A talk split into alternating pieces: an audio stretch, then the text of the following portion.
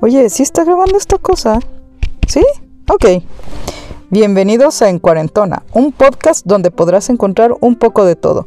Yo soy Katia Ramos y comenzamos.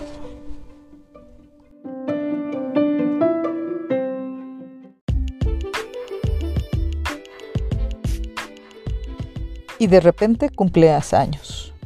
Lo tienes marcado en tu calendario, tú lo sabes, tienes toda la vida cumpliendo años en la misma fecha pero de repente te ves arrugas en los ojos, canas en el cabello, ya te sientes un poco más cansado, tienes ojeras y te preguntas, órale, ha llegado este día, un día más en lo que se cumple una nueva vuelta al sol y en el que has logrado sobrevivir a esta aventura llamada vida. De repente estás un día, en tus veintes, cumpliendo años, y el único propósito de tu fiesta de cumpleaños es pasarla bien, comer, beber, ir a bailar y pasar la bomba con tus amigos. Las agruras de la comida o del exceso de alcohol no te preocupan porque eres joven y puedes levantarte y seguir trabajando o estudiando sin preocuparte por esas cosas llamadas crudas o gastritis o falta de dinero porque pues no tienes, así que no te preocupa. Pero pasan los años y tus cumpleaños se van volviendo cada vez más complejos. Vas conociendo más gente, los invitas a tu casa, tienes cenas, vas a bailar, sigue estando el alcohol presente, pero ya no es esa, esa botella súper barata que te ajustaba con tu presupuesto de estudiambre, sino de que pues, vas refinando tus gustos con el tiempo y también tus costumbres para festejarte tu cumpleaños. Pasas de ir a los bares a hacer reuniones en tu casa y en mi caso mi cumpleaños pues se va convirtiendo cada vez en un festejo más grande y más grande.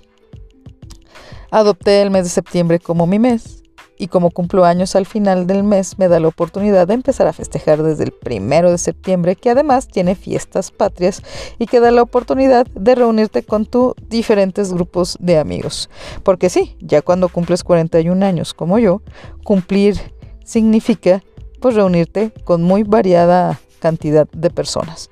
Están tus amigos de la universidad, tus amigos personales, la familia, los del trabajo, otros grupos de amistades y de repente, a lo largo de los años, te das cuenta que no es bueno mezclar grupos, porque tienen diferentes intereses, porque no se conocen entre sí, y después de dos que tres experimentos fallidos mezclando personas, has aprendido que así como el alcohol no es bueno mezclar, lo mismo sucede con la gente. Y por eso festeja uno en grandes, así como lo hago yo. Y es una perfecta justificación para ver a tus amigos a los que tienes mucho tiempo sin ver y para darte la oportunidad de comer, festejar, ir a bailar y disfrutar de todo el mes. Yo sé que hay mucha gente a la que no le gusta festejar su cumpleaños.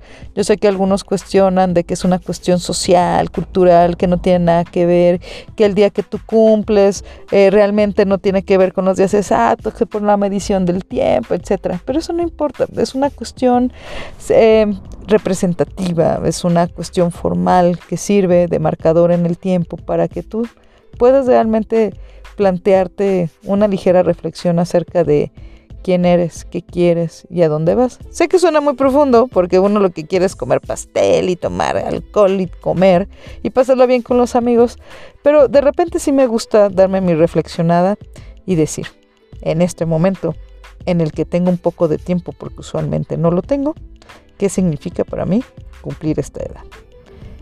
Y pues no los voy a molestar con mis reflexiones, pero la verdad es de que, ¿cómo festejan ustedes su cumpleaños? Yo me la paso muy bien.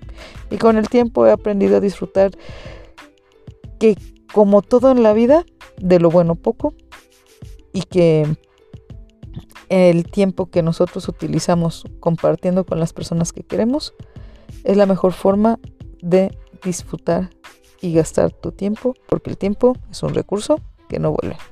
Hasta la próxima.